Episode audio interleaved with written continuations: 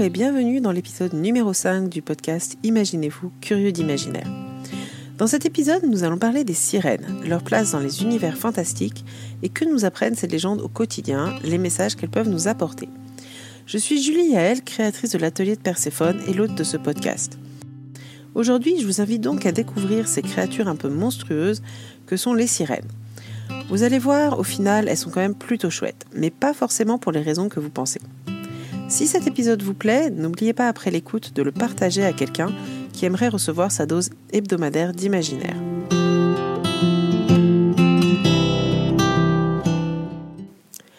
Alors, si je vous dis sirène, il y a de fortes chances que vous pensiez à Ariel, la petite rousse de Disney, ou en tout cas à un personnage sympathique, la plupart du temps féminin. Que vous soyez fan ou pas, vous allez voir que ces créatures sont liées à l'imaginaire humain depuis de nombreux siècles et pas forcément si sympathiques qu'on pourrait le croire si on regarde leur représentation dans les productions récentes. Ne vous fiez pourtant pas aux apparences, elles ne sont pas seulement jolies et décoratives, on peut aussi apprendre pas mal de choses intéressantes sur nous-mêmes grâce aux histoires de sirènes. Êtes-vous prêt à plonger dans le mystère? Alors c'est parti.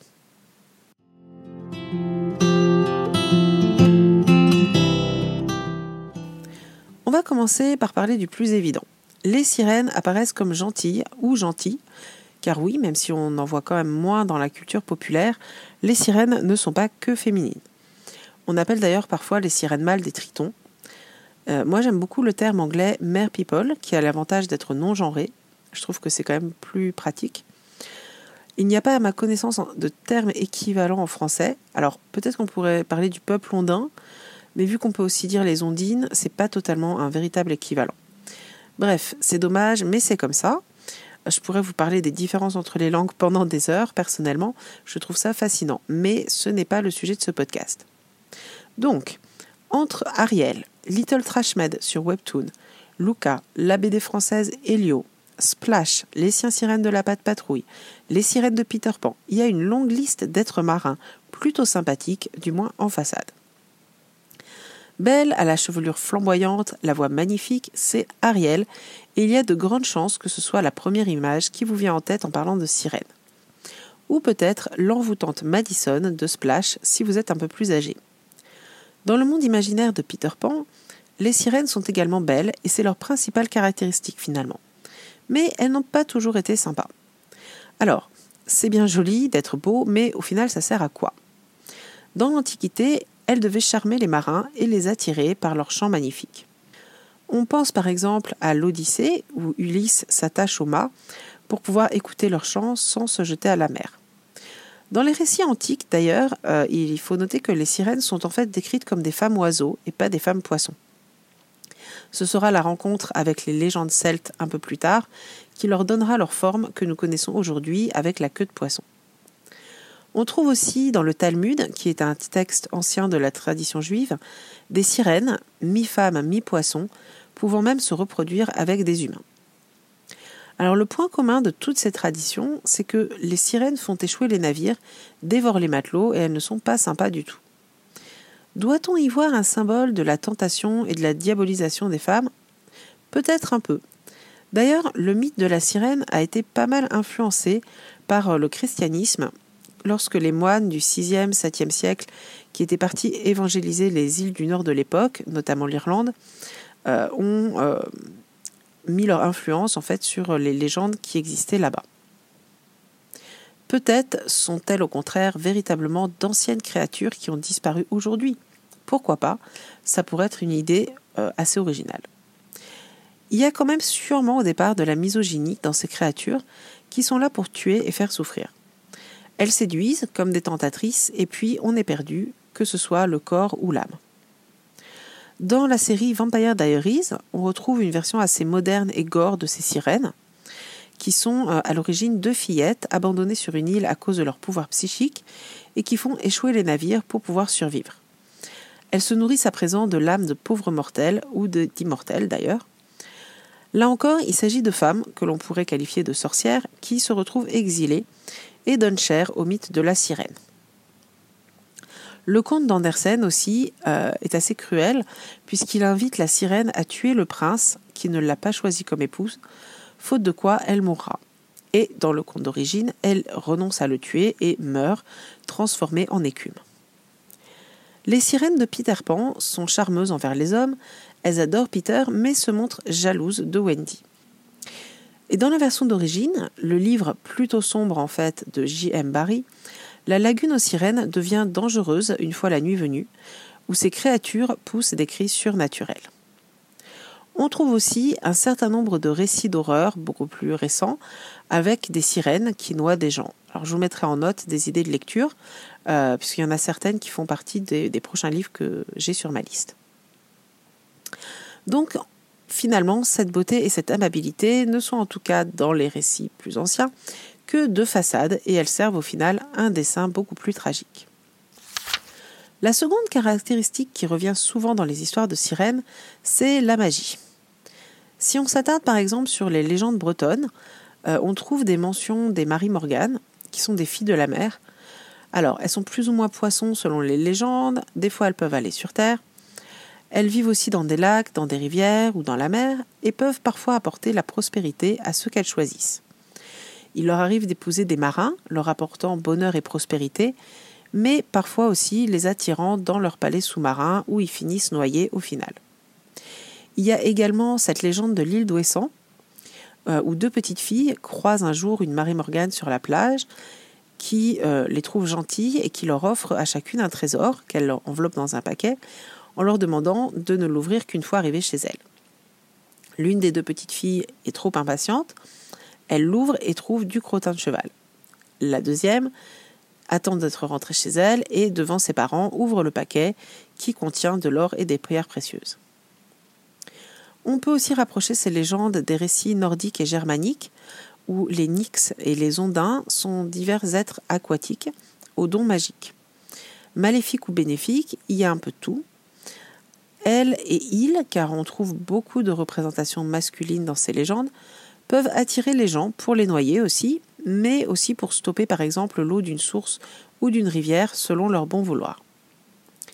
On trouve aussi cette thématique de la magie dans le webtoon euh, Le Prince Sirène, où tout un tas d'êtres mi-humains, mi-créatures aquatiques vivent dans un monde baigné de magie et de malédiction. Êtres fantastiques, ils ont donc des pouvoirs divers la manipulation d'éléments, le chant magique, la télépathie, le don de parler aux animaux, l'invisibilité aux yeux des hommes. Par exemple, les chiens sirènes de la patte patrouille, je sais, j'ai des super références, sont eux aussi dotés de pouvoirs. On ne peut les voir qu'à l'occasion d'une certaine pleine lune et on ne peut pas les prendre en photo. Les sirènes de Vampire Diaries ont elles aussi été mises à l'écart en raison de leur pouvoir magique, comme on l'a vu. Alors, si à une époque, et peut-être sous l'influence du christianisme, on peut imaginer que le mythe de la sirène contient une bonne part de misogynie, de nos jours, elles sont au contraire de plus en plus souvent associées à l'imagerie queer avec une connotation positive. Entre le jeune sirène Elio, du bédéiste français Johan Antoine, je vous mettrai le lien dans les notes, ou euh, My Best Friend is a Merman et Le Prince Sirène, qui sont euh, tous les deux des comics sur Webtoon, on trouve pas mal de représentations d'homosexualité masculine à travers le prisme de la sirène. Il est à noter d'ailleurs que le conte d'origine, La petite sirène d'Andersen, a une note assez queer lui aussi. La jeune sirène se sent différente de sa famille et cherche à trouver le bonheur ailleurs, là où elle pense qu'elle sera mieux acceptée et à sa place. Il semble d'ailleurs qu'Andersen lui-même aurait écrit ce conte en pensant à l'amour à sens unique qu'il éprouvait pour le jeune Edward Collin. D'ailleurs, quand j'ai fait des recherches pour ce podcast, j'ai découvert que la vie d'Andersen mise en parallèle au conte qu'il a écrit est très intéressante. Mais ce n'est pas le sujet de l'épisode du jour. Je vous mettrai un lien en anglais pour ceux que ça intéresse. Si vous êtes curieux, ça vaut le coup d'aller jeter un œil. La sirène a aussi une nature double, mi-femme, mi-poisson, ou mi-oiseau dans l'Antiquité. On peut ainsi euh, également en faire un symbole pour les personnes trans. Alors, je trouve que c'est assez ironique, euh, finalement, que cette représentation, au départ plutôt misogyne, devienne à l'inverse un symbole d'acceptation et d'affirmation de la différence. Le dernier point que j'ai relevé, où la symbolique de la sirène est assez intéressante à mon avis, c'est euh, l'écologie, et c'est assez récent d'ailleurs. On peut voir dans le personnage moderne de la sirène une représentation de la liberté et de la sauvegarde de la nature. La protection contre les humains qui détruisent tout. Alors le message est plus ou moins subtil. Je pense ici par exemple euh, aux êtres du lac dans Harry Potter, qui ne sont pas forcément très sympathiques, ni beaux d'ailleurs, et qui veulent surtout vivre leur vie tranquille, loin des humains et des sorciers humains. Un peu d'ailleurs comme les centaures, euh, qui partagent aussi cette apparence mi-humaine, mi-animale.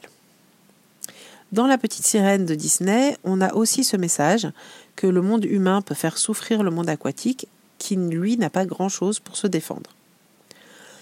Dans The Little Trash Maid, euh, qui est encore une BD sur Webtoon, on a aussi un appel écologique via le personnage de la sirène. On pense aussi dans l'idée à Pogno sur la falaise, où on a une fille poisson. Alors cet animé des studios Ghibli est largement inspiré du conte d'Andersen, et il inclut également de nombreuses références à l'imaginaire japonais, où les sirènes sont encore une fois des créatures dangereuses. On en tire pourtant ici une jolie fable teintée d'écologie, comme souvent d'ailleurs chez Miyazaki. Quelque part, la sirène, par sa double nature humaine et animale, lui permet de faire passer un message. En faisant du mal à la nature et à la faune, on se fait du mal à nous-mêmes. Alors après, savoir si c'est efficace, ça, c'est autre chose. Pour terminer, j'avais aussi envie de vous parler très rapidement du prochain film de DreamWorks, Ruby l'ado kraken. Alors, si vous n'aimez pas les sirènes et leur aspect gentil et doux, allez voir la bande-annonce si ce n'est pas déjà fait. Je pense que vous devriez trouver votre bonheur. Je ne vous en dis pas plus pour ne pas vous gâcher la surprise. Alors, au final, les sirènes, vous plongez avec elles ou pas? Si vous voulez quelques pistes supplémentaires pour poursuivre cette exploration, je vous laisse regarder les références dans les notes de l'épisode. Et pour poursuivre la discussion ou partager vos idées, vous pouvez m'envoyer un message ou me rejoindre sur Instagram yael.boule.art. D'ailleurs, en parlant d'Instagram, euh, durant tout le mois de mai, comme chaque année, vous trouverez le challenge artistique Mermaid sur le thème des sirènes si vous avez envie d'aller jeter un œil. Dans le prochain épisode, on poursuivra le mois de mai avec des univers imaginaires à explorer en fonction de votre futur lieu de vacances. Ce sera l'occasion de choisir votre prochaine destination bien réelle en fonction de pistes imaginaires. Cet épisode touche à présent à sa fin. Je vous remercie de l'avoir écouté jusqu'au bout. Vous trouverez comme d'habitude dans les notes toutes les références citées dans l'épisode, ainsi qu'un mail ou me contacter si vous voulez poursuivre la discussion. Ce sera avec grand plaisir.